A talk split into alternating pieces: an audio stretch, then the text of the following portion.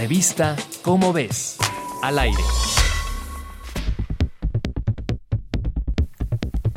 A pesar de que las vacunas contra la COVID-19 que comenzaron a utilizarse en 2021 para inmunizar a la población mundial habían sido calificadas como seguras para su uso, de algunas aún se ponía en duda la totalidad de su eficiencia.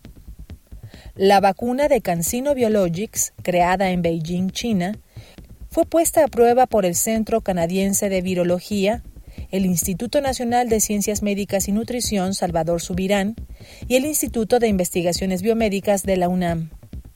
El estudio contó con casi 37.000 participantes voluntarios. A la mitad se les aplicó una dosis de la vacuna Cancino, mientras que el resto recibió un placebo.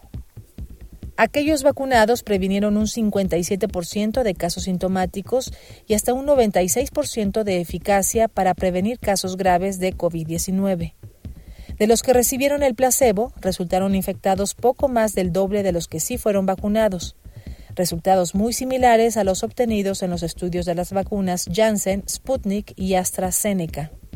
Los resultados fueron publicados en la revista The Lancet a finales de 2021.